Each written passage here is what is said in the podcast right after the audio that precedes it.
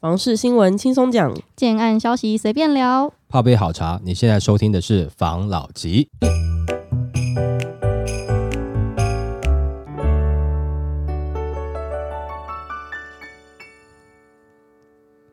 关心你的房事幸福，我是房老吉。我是大院子。我是茶汤会，这一集呢，要来分享的是应该很多人关心的龙年的房市到底是悲观还是乐观？这个新闻跟大家分享一下。好，龙年不悲观，住宅市场量稳，价为涨。历经央行升息、打炒房政策进出，又有新青安贷款的时空背景下，二零二三年房市买气呈上半年冷、下半年回温。多数房产业者预测，总统大选府底定，立法院不过半的情况下，今年暂时还看不到加码打炒房的迹象。再加上经济前景预测相对乐观，预期全年买气比较大的几率是朝量稳价为涨的趋势前进。不过，少数房产业者指出，房市高点已过，接下来进入修正阶段。预期买气会较去年更少，房价则可能微跌。那根据专家指出，未来房市会热是假的，房价会再涨则是虚的。房市最终走向量在缩、价缓跌、买气弱的趋势，尤其买卖双方更会出现卖方等人、买方等价的僵持局面。他甚至预言，今年买卖移转栋数可能直接跌破三十万栋。那他也认为，去年房地产各类型产品已达价格天花板，能够再创高价，是因为总价掩护。单价，也就是推出小平数产品，控制总价上限，才有机会让单价再创新高。预期今年房价处于硬撑状态，房市必须要有利多题材才能滚动成交量。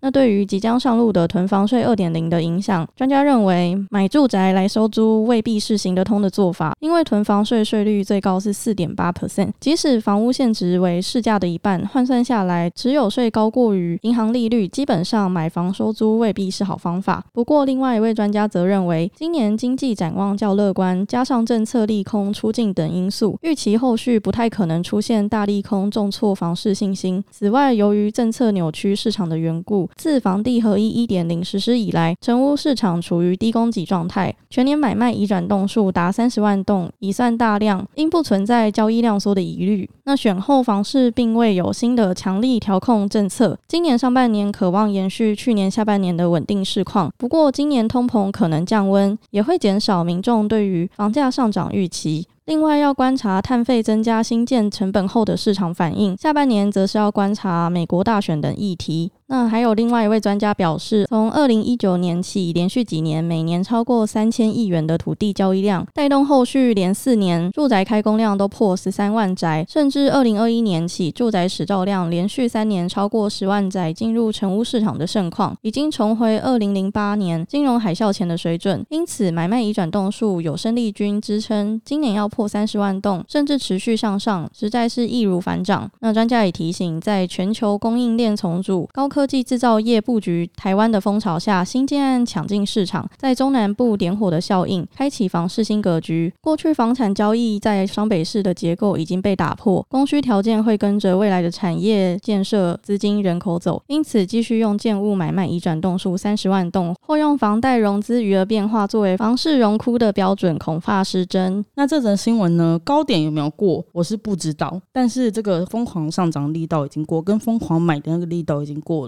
嗯，那囤房税上路，买房收租未必划算。但是其实这些成本不是通常都被转嫁了吗？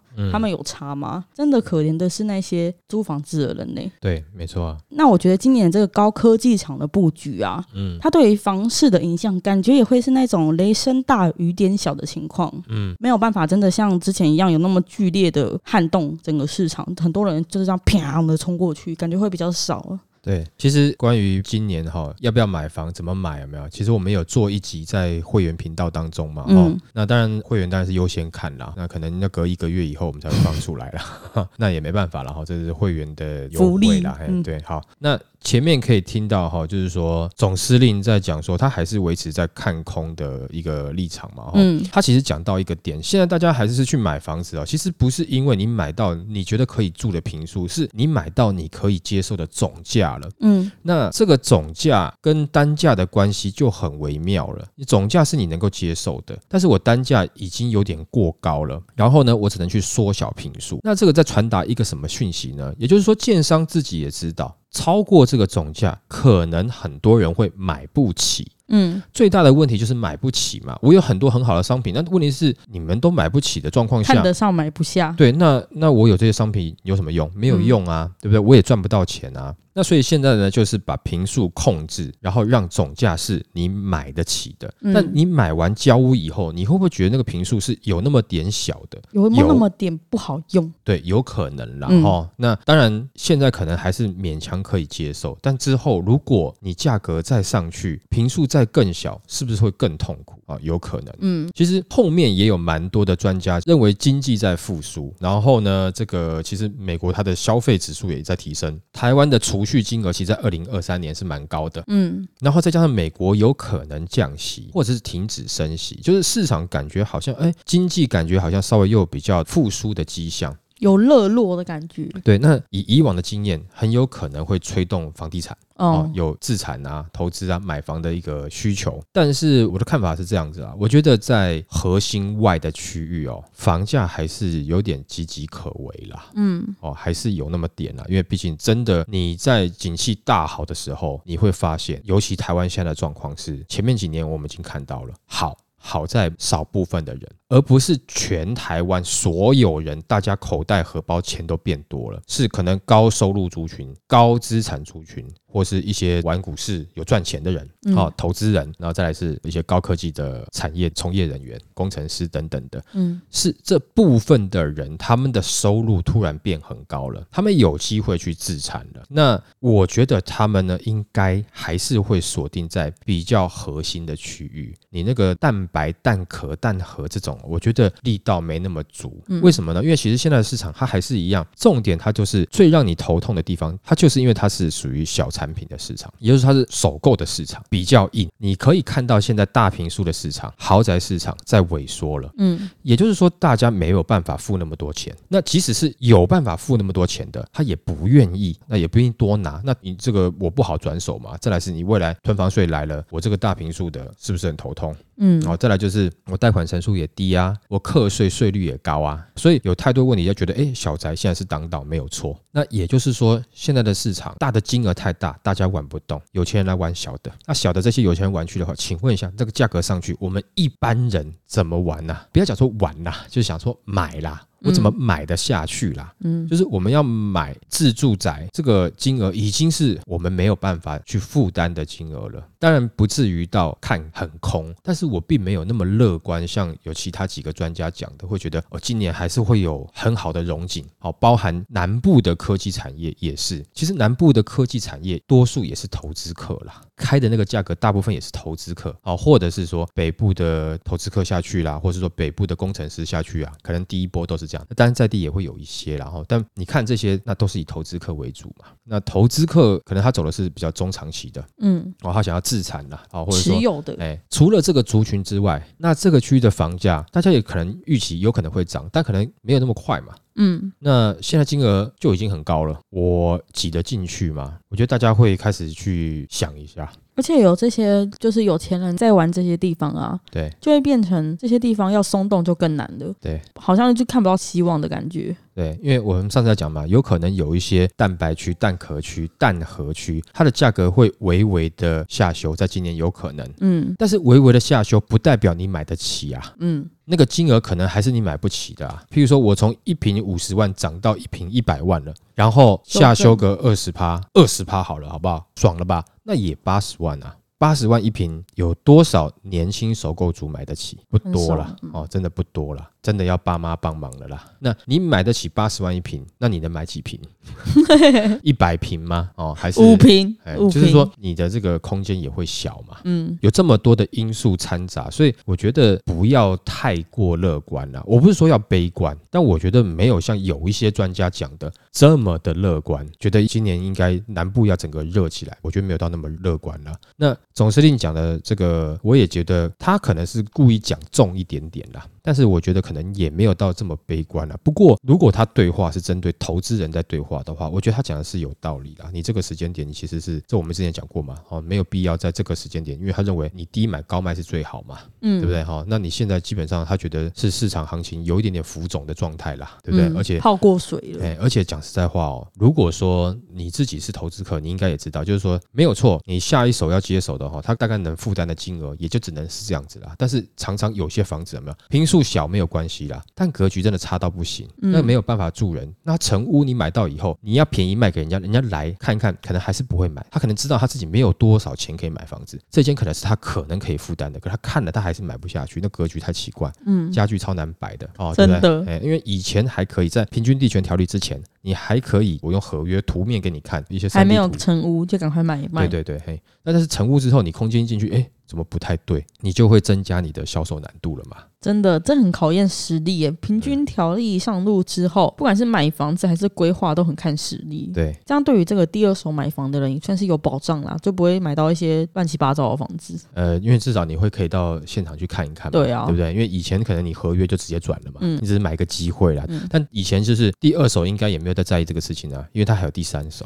对啦，是不是？我们之前聊到嘛，可能要第七手才是真的要自住的嘛，对不对？哦，有这样的状况了。OK，好，来下一则。这一集呢，我们要来聊这个，算是看到会很耸动的一个大新闻。嗯。在这个财政部啊，他调整了他对于豪宅认定的标准的，嗯，可能大家一看到都会吓到了，想说啊，这样子会不会贷款不好贷？但其实这是两件事哦，只是这个豪宅定义改变了，会不会对市场造成什么影响？来跟大家分享一下。嗯，央行是否降豪宅门槛？市场关注。继财政部上周公告调整高价房屋认定标准后，据了解，基于房市政策一致性，中央银行内部也在评估是否跟进下修豪宅门槛。但由于下修门槛将冲击购物者贷款额度，尤其民众买房恐将动辄触顶，因此是否调整预计会在三月的央行里监事会做出决定。而央行动向也引起金融圈高度关注。那央行呢？它在二零一二年六月采取限制豪宅贷款成数的规定，然后在二零一四年修订豪宅认定标准为台北市七千万元，新北市六千万元，其他地区四千万元，贷款成数为四成。而财政部在课征豪宅交易所得税的认定标准原本和央行一致，但财政部上周公告，北市的豪宅门槛降至六千万元，新北市降至四千万元，桃园、新竹、台南和高雄降至三千万元，其他地区则降至两千万元。那金融业者就私下形容，财政部在调整豪宅认定标准，是新任总统的居住正义政策开始启动。房价太高，使年轻人买不起房，财政部调整豪宅认定标准，金融业者认为是要让房价降温，因此央行。是否会跟进？财政部更受市场瞩目。那根据指出，央行目前对于是否调降豪宅认定标准，内部意见五五波。一方面，豪宅贷款成数已降至四成，是一般贷款成数八成的一半。再加上六都和新竹房价这几年不断上涨，公设比普遍超过四成，十平超过三十平的房价很容易触顶。因此，央行必须审慎评估。那银行业者也说，不论央行是否跟进财政部调整豪宅定义，央行先前。精简银行的房贷业务时，以严格查缉高价宅，躲避央行陈述限制的情况。业者私下透露，近半年来，央行在精简豪宅贷款时锁定四个重点：首先是全面盘查低于门槛值五十或一百万元以内的贷款案，例如担保品坐落在台北市，金额在六千九百五十万元以内的件数是否过多；第二，是否把豪宅分为两户门牌以垫高贷款成数；第三，是否借由房屋和车位分开。交易以降低交易总价。第四，除了房贷，是否从贷款银行或其他银行透过信贷等方式挪移资金补足房贷成数，或从旧房贷转增贷？财政部它公告了这个调整高价房屋的认定标准啊，目前是不确定央行是不是跟进啊。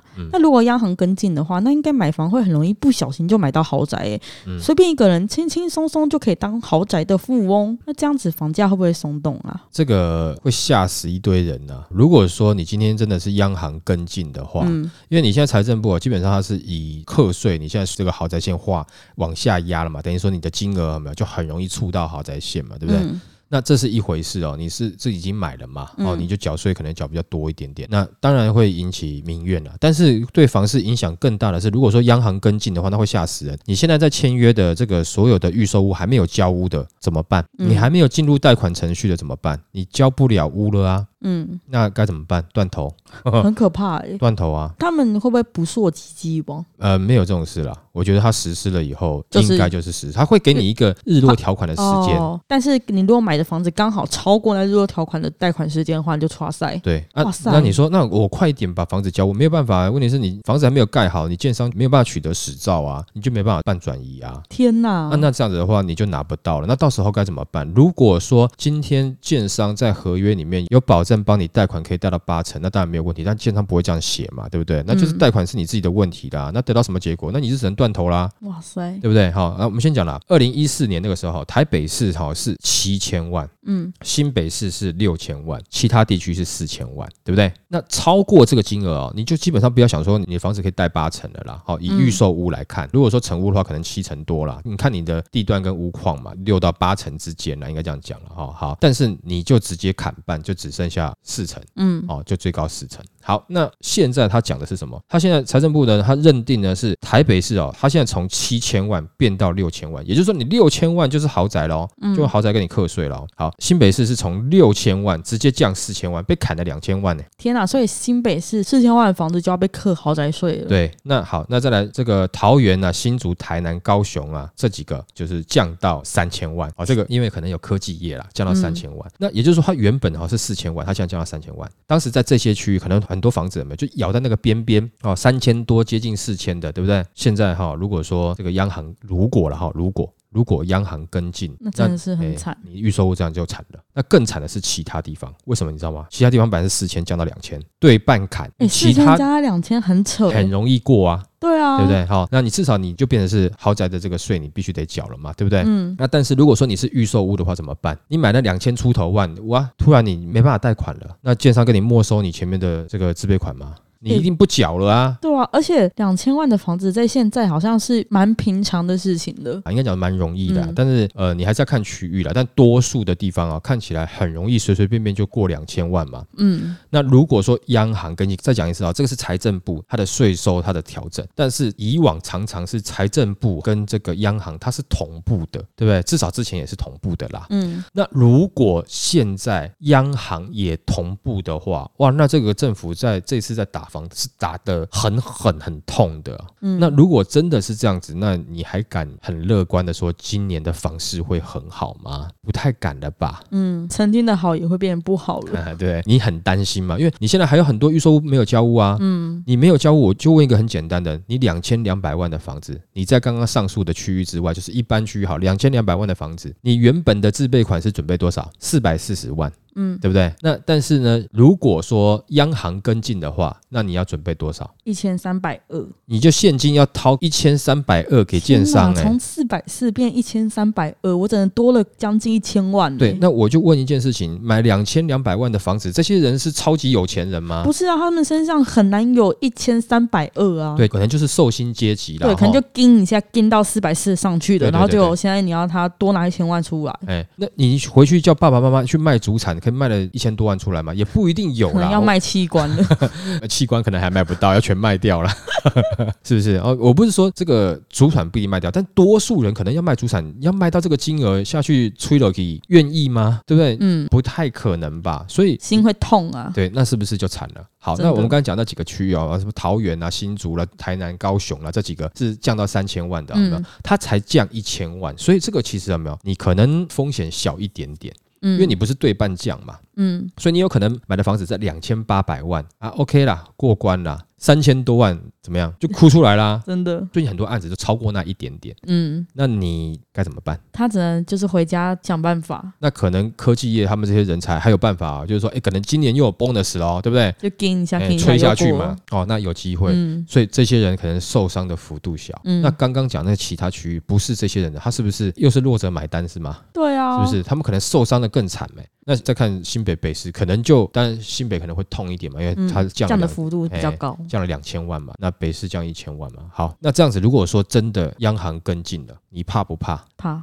那他现在如果政府该怎么做？我们研拟到底哈要不要跟进？我告诉你，他只要这消息一出来，没有房地产就停了，就停几个月。我不骗你，房市就没办法热起来了。他只要三二九在那边开会讲说，我们在研拟开会，那会找各方专家来讨论是否跟进。我告诉你，今年三二九就挂掉了，真的。而且有一些那种箭在弦上的很可怜呢。对，好，这不只是预售市场，嗯，你连中古市场都会受影响啊，嗯，因为价格看那边大概就没有人要跟你买了，绝对不会有邀约要看的都不去，然后我们先不去好了，对，我们还是再等等看看。哎，那你要等什么？我这房子很好，你要等什么？没有，等你撑不下去。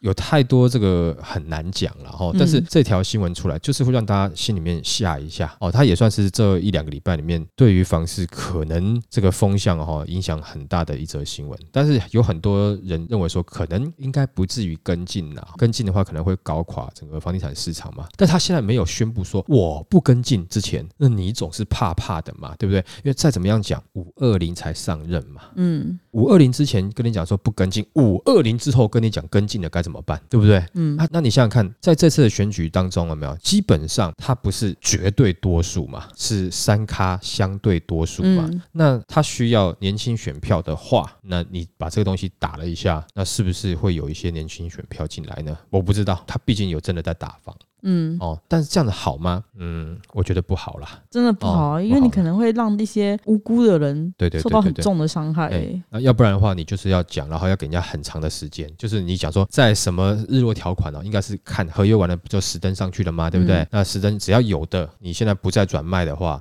没问题，但是你现在要转卖，因为有一些这个是之前旧的合约嘛，在去年的七月一号之前，平均地权条例实施之前签约的，是不是可以转卖？嗯，你可以转卖没有错哦，你可以转卖你的合约没有错，但是你下一手接的人就没有办法跟你通融了。那当然，因为你在去年这个平均地权条例之后的，你是没有办法换约的嘛，所以你可能在这个时间点，你也只能等它成屋嘛。那不管怎么样，就是你在这个时间点你都签约了哦，那可能是用旧的模式，可是这样会造成有点乱哦，是有点难啦。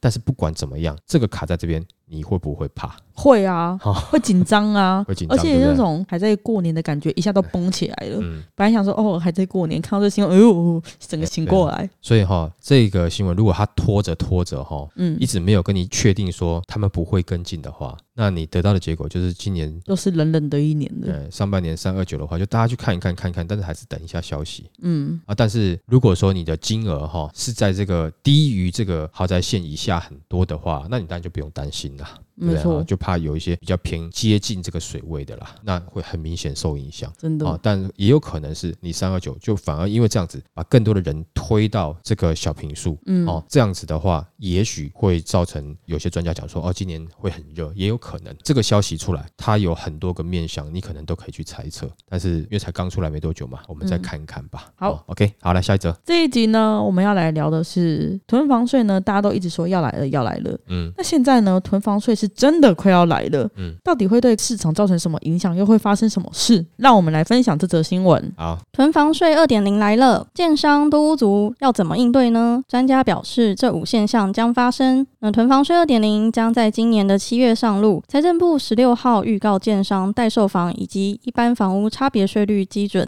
那根据专家表示，囤房税二点零采全国归户、全数累进，具多重加税效果，对于多屋族及建商会有一定压力。估计五大现象很快就会发生。第一是高税率区域囤房意愿降，这点是当然的啦，我觉得，对不对？你的税率高，我这边囤房干嘛？我在你这边自用，对不对？啊，我囤到其他地方租人，那个地方它的税率比较低的，我就把它列为是我的囤房嘛。然后呢，我在北市的，我一定是自住嘛。哎，他这样子很划算呢。嗯，假如说我今天是宜兰人好了，嗯，然后我在北市买了一个房子，嗯，我在宜兰也有一个房子，虽然我住在宜兰的房子，但是我把宜兰房子设定为我的第二间房，嗯，然后北市那个好像才是我的居住地一样，对，它就可以节税了。对，节税了。对，反正两间房都你现在全国归户嘛，嗯，那傻子当然也是哪边高我就是规定那边是自住啊，就跟买一送一低价折以高价折算费用一样。样啊。对对对对对，一定是这样子嘛。政府当然是希望这样子嘛。啊，但是问题是我们当然是希望买根葱送萝卜嘛。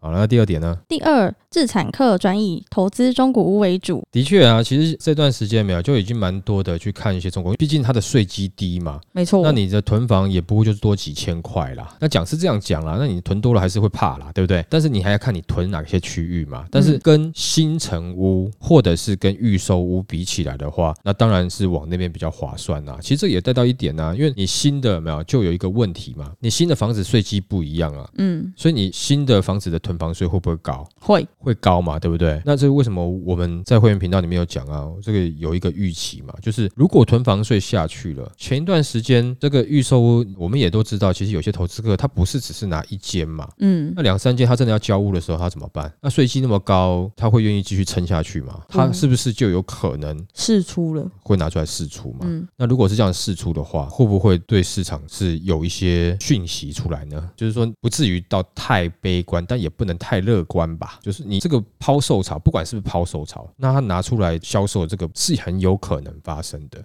尤其你在七月一号之后，它就要实施了。而且你还有希望可以稍微谈一下。对啊，只要你不要超过他的那个，他会计算嘛。只要不要超过他这个心理的这个数值。都有机会谈到比他开的便宜一点点，应该是有机会了，对不对？那他卖给你，他赚到的钱，他拿去买中古屋啊，税基比较低啊，反正都是囤房，嗯，是不是？好，来下一点呢？第三，先建后售减少，建商房子慢慢盖。对啊，这个我们之前不是有讲过了吗？哎，我觉得很很奇怪，之前我们那一集在讲那个新闻的时候，没有？你记不记得那个时候新闻在讲说，所以建商会赶快把房子盖好，对不？我那时候是不是讲说，哪有可能？他一定慢慢盖啊，对，一定慢慢盖啊，我这个盖五年七年，我慢慢卖，因为我不要缴。这个囤房税啊，嗯，对不对？我一定是这样慢慢盖的啊。预售屋就会真的变成买梦想了啊！对啊，因为它成屋之后，它就要开始算，而且你囤越久，那那税率越高呢。嗯，我建商哪有可能，对不对？那我一定是慢慢盖，慢慢卖啊。啊，最后一直就是，哎，我很多地方哈，就是都没有盖好啦，我要盖到很完美，我才交屋啦。我现在还没有好，还没好，你不要发我实照。不是啊，你这个已经很好了，妹妹还没好。哦，这样子会不会中古屋市场会越来越热络？因为没有可以马上去住的新城屋或预售屋了。有可能啊，但是。这段时间有一些交屋的，他是不是会抛出来？嗯，哎，但是你要看这段时间的这个建案有没有，就是他没有在推嘛。哦，如果说建商他也觉得这样不好搞，建商也稍微收手了，就是说他不那么大量推案的话，那讲实在话，真的对于买房的人真的好吗？因为不一定哦，你减少供给量的话，那有可能造成房价再往上面去哦。嗯，对哦，有可能啦。好，来下一点呢？第四，中小建商可能杀价出清。嗯，当然啦，你大型建商有没有？那是有股份的嘛，有上市的嘛，对不对？他有的是钱，对有的是资金。那中小建商有一些是拿自己的钱在输赢的啊，真的就跟那种投资客一样，他是自己的钱要被课税，他当然痛啊。我便宜卖卖好了啦，我获利了结啊。对，我没有在跟你讲什么梦想，梦想就不要被课税。梦想是赚很多钱，政府又不课税，对不对？那可能大建商还有一些梦想啦，是不是？但我这是开玩笑的讲法啦，因为即使是有梦想，没有形势比人强啊，你可能很多这个你也是土建融，你也是贷款在盖这个案子，然后要跟你扣这么高的税，那这样子是不是让你觉得很痛苦？因为我们之前有聊过嘛，就是说你不能囤口罩嘛，就是在疫情期间。但是如果我是口罩制造商啊，刚好口罩放在我家仓库，我制造出来，我放我家仓库，你也跟我课税啊，这种感觉好像有点怪。但是问题是不管嘛，居住正义就是啊，一个人的正义可能是一个人的不正义嘛，对不对？哈，这个是能。怎么怎么讲呢？因为你的立场不一样嘛。但讲实话，就是我也不是说要帮建商讲话。但是如果我今天我自己是这个建商的话，我也会觉得很不公平。那早知道我就不要盖出来好喽。没错。哦，这种感觉，那我就盖一半呢。我先不要盖啊，你烂尾没有没有没有烂尾。嗯，我只是慢慢来。对，我卖差不多，我再盖。对啊，我懒尾啊，比较懒。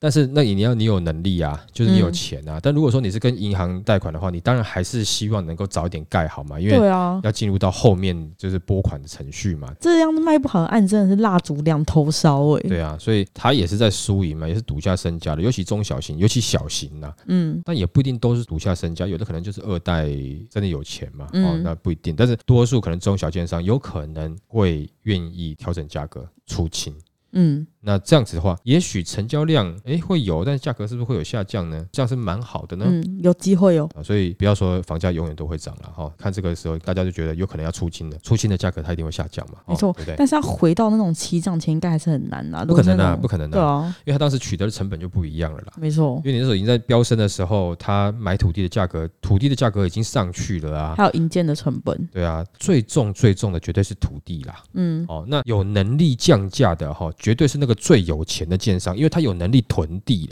嗯，他不仅囤房还囤地。对啊，啊，我跟大家就是简单讲一下，你很有钱很有钱，你买很多的土地了，对不对？你慢慢盖嘛。我这二十年前买的土地，我要赚多少我决定啊，反正我绝对不会亏本的嘛，因为那二十年前的土地啊，没错，他就分配开案。对，但是有很多小建商是什么？是好，我想推案了，嗯，我先去看地，然后我准备一些钱，我买了，然后剩下呢，我用银行贷款，然后我开始准备盖了，然后呢，到盖好给你，可能两年三年，所以我是两三年前买的土地，那个时候的价格多高？很高。然后我又要背负我的银行贷款，因为我是贷款买的土地啊，我又不全额付清，那所以我也有利息的问题啊。那你觉得我该怎么办？好羡慕有钱的建商，对不对？那我们上一次不是有讲说，这个市场派的建商，他有可能会降价，有时候小的他不愿意降价，但是你现在这样搞，他还要降价了，他不得不啊，对，就搞得全部都要降。嗯，那你说小建商降价，那大建商怎么样？哦，你小建商要抢我的市场啊，那没关系啊，那我再比你多降一点，你没办法降了吧？哦，对不对？啊，那你降这样子，我这样这样子还可以赚可能五十趴哦。天哪，你才降这样子啊？比如说你降了十趴，你已经是没赚钱了，但我降了二十趴，我还赚了五十趴，因为我土。地很久之前买的嘛，买很便宜，买很便宜啊。嗯，那有没有这样子？我只是举个例的哈，不是详细的数字啦。是这样子的话，你怎么跟他打？嗯，他不只是出清哦，他可能就整个赔本，把自己的那个出掉了，公司都不要了，是不是？哦，这有可能的。嗯，那下一点呢？第五，租金势必上涨，这一定嘛？一定。如果我是房东，那我要多付出这笔钱的，就跟卖房子一样啊。我已经预定了，我就是要赚多少钱，我自己有房贷要缴。那今天突然多了这一笔，我一定是跟你收啊。我跟你讲啊，其实台湾啊，最近这几年的房价没有已经涨了快要一倍了哦，而且连续三年都在涨哦。嗯，哦，那已经涨了快要一。倍了，所以你看这几年有没有？除了房价在贵之外，啊，政府在打炒房之外，还有一些租金补贴。到这样子，大家觉得租金还是很痛苦啊。嗯，他最后他就还是想办法转嫁出来，他一定要想办法转嫁出来啊啊！不然这不是你死就是我活啦。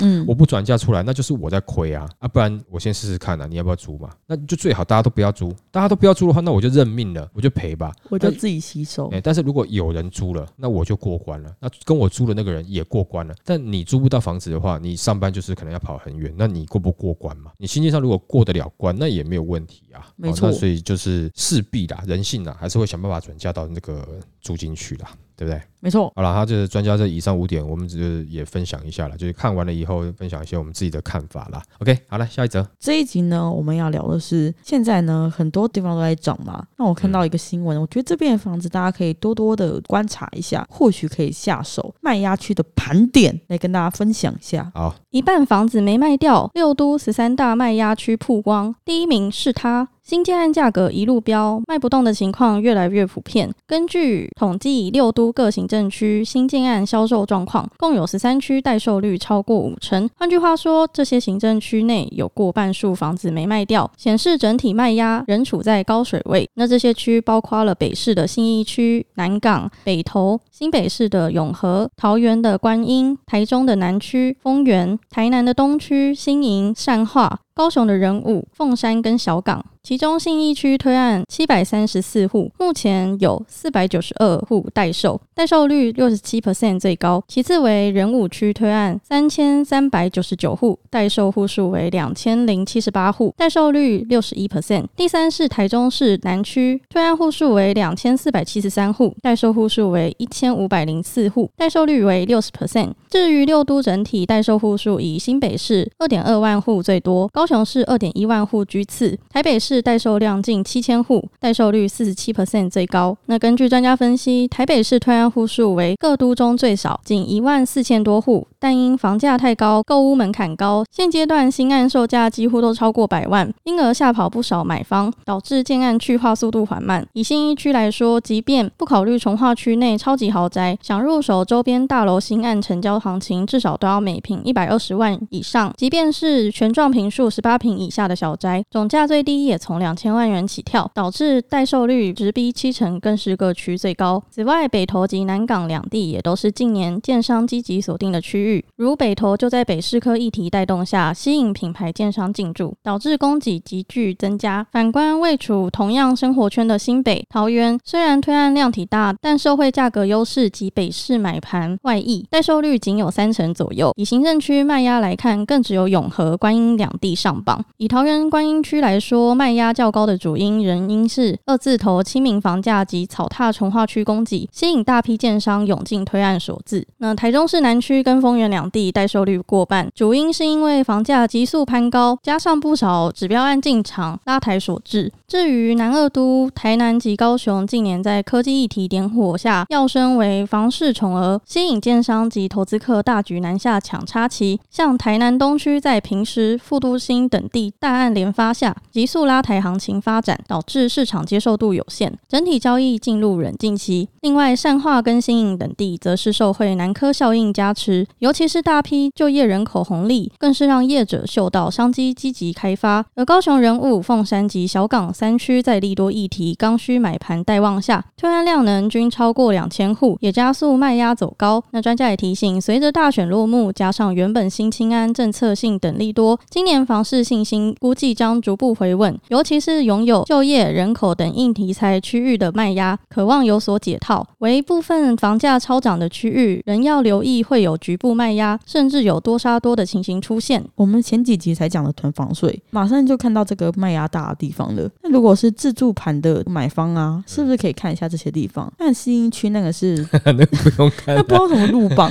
你知道吗？就是它真的是贵到太夸张的，不是一般人可以买得起，所以它才路榜。不是叫大家说哦那边有卖鸭，赶快去看哦。对对对，他会叫你卖脑。哎，对，没错，他那个五十趴不是说打五折啊哈，那五十趴不好卖，但是问题是它的价格下不去啊。嗯，啊，那你也不是说你今天他卖压高，你就能去买。那你可能你是资产族，你很有钱啊，你去。的话，你有机会啦。你看啊，没关系啊，五千万我付现啊，那有可能呐哈，有可能跟他杀一下嘛，对不对哦？那五千万买不买得到，又还是另外一个问题了。你可能平数控制的好一点的话，也许啦。那如果你去，你刚讲说没有这个两千三百九十复线买那个十八平的，那他可能跟你 OK 啊。那但其他的话，我觉得有难度啦。哦。其实它有些区域价格基本上都是有一点点硬啦，尤其在北市新北啊，某些区域其实你看得出来，那是都还蛮硬的地方啦。但北投区可能有些人有不同的意见啦。但如果说北市科那一块的话，那毕竟它离北投那边有一段段距离啦，比较偏市林那边嘛，对不对？嗯。那我有问我住那边长大的朋友了。他说：“但新北投来讲的话，哈，可能就会有一些受到这些硫磺的影响比较严重了。那北投的话会有一些啦，但他说北师科那边应该就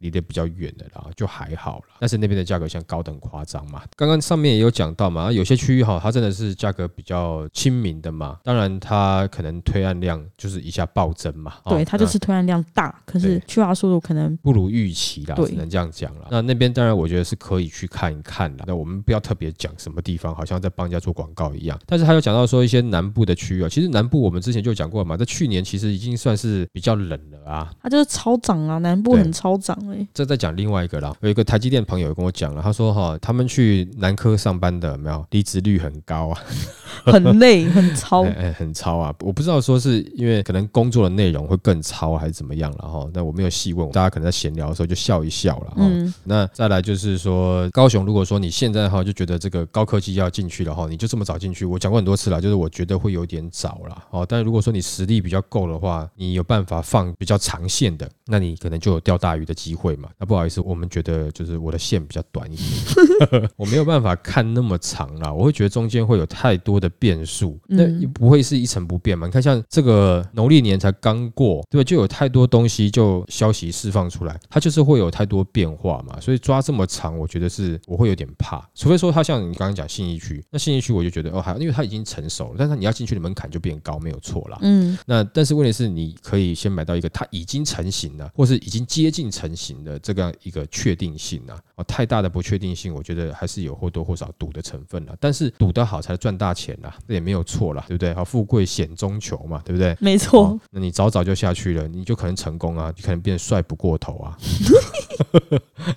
过头了才会出事嘛，不过头就还好啊。没错，帅刚刚好也可以，对不对？哈，帅恰好。哎，对对对。最后专家也讲说，整个市场哈会回稳呐，唯有哈某些这个超涨的区域哈要留意了啊。这个收尾是收的这个很温和、很漂亮了哈，对不对？也就简单的讲啦，就是说你在核心区域哦，你是稳的啦，对不对？你是之前炒过头的那些高价蛋白区的话，你就要担心的啦。啊，更不用讲说你蛋壳蛋壳这种的话，可能就要。留意了啦，他最后讲嘛，有可能出现多杀多嘛，对不对？我们前面也有讲啊，不管是囤房税二点零，是不是有可能催出一些多杀多呢？我觉得会。哦，因为原本今年的交屋潮它就会有卖压了，那你再加上囤房税，那这个卖压会不会让它有那么一点点大呢？哦，这个是可以我们后续去观察的啦。哦，因为毕竟你新的房子税基就是跟人家中古屋、老屋就是不一样嘛，对不对？你不要说不会痛了，绝对会痛的啦，好吗？虽然说不至于到实价课税，但是你新房子你也不要把它当成是老屋来看的啦，对不对？没错。OK。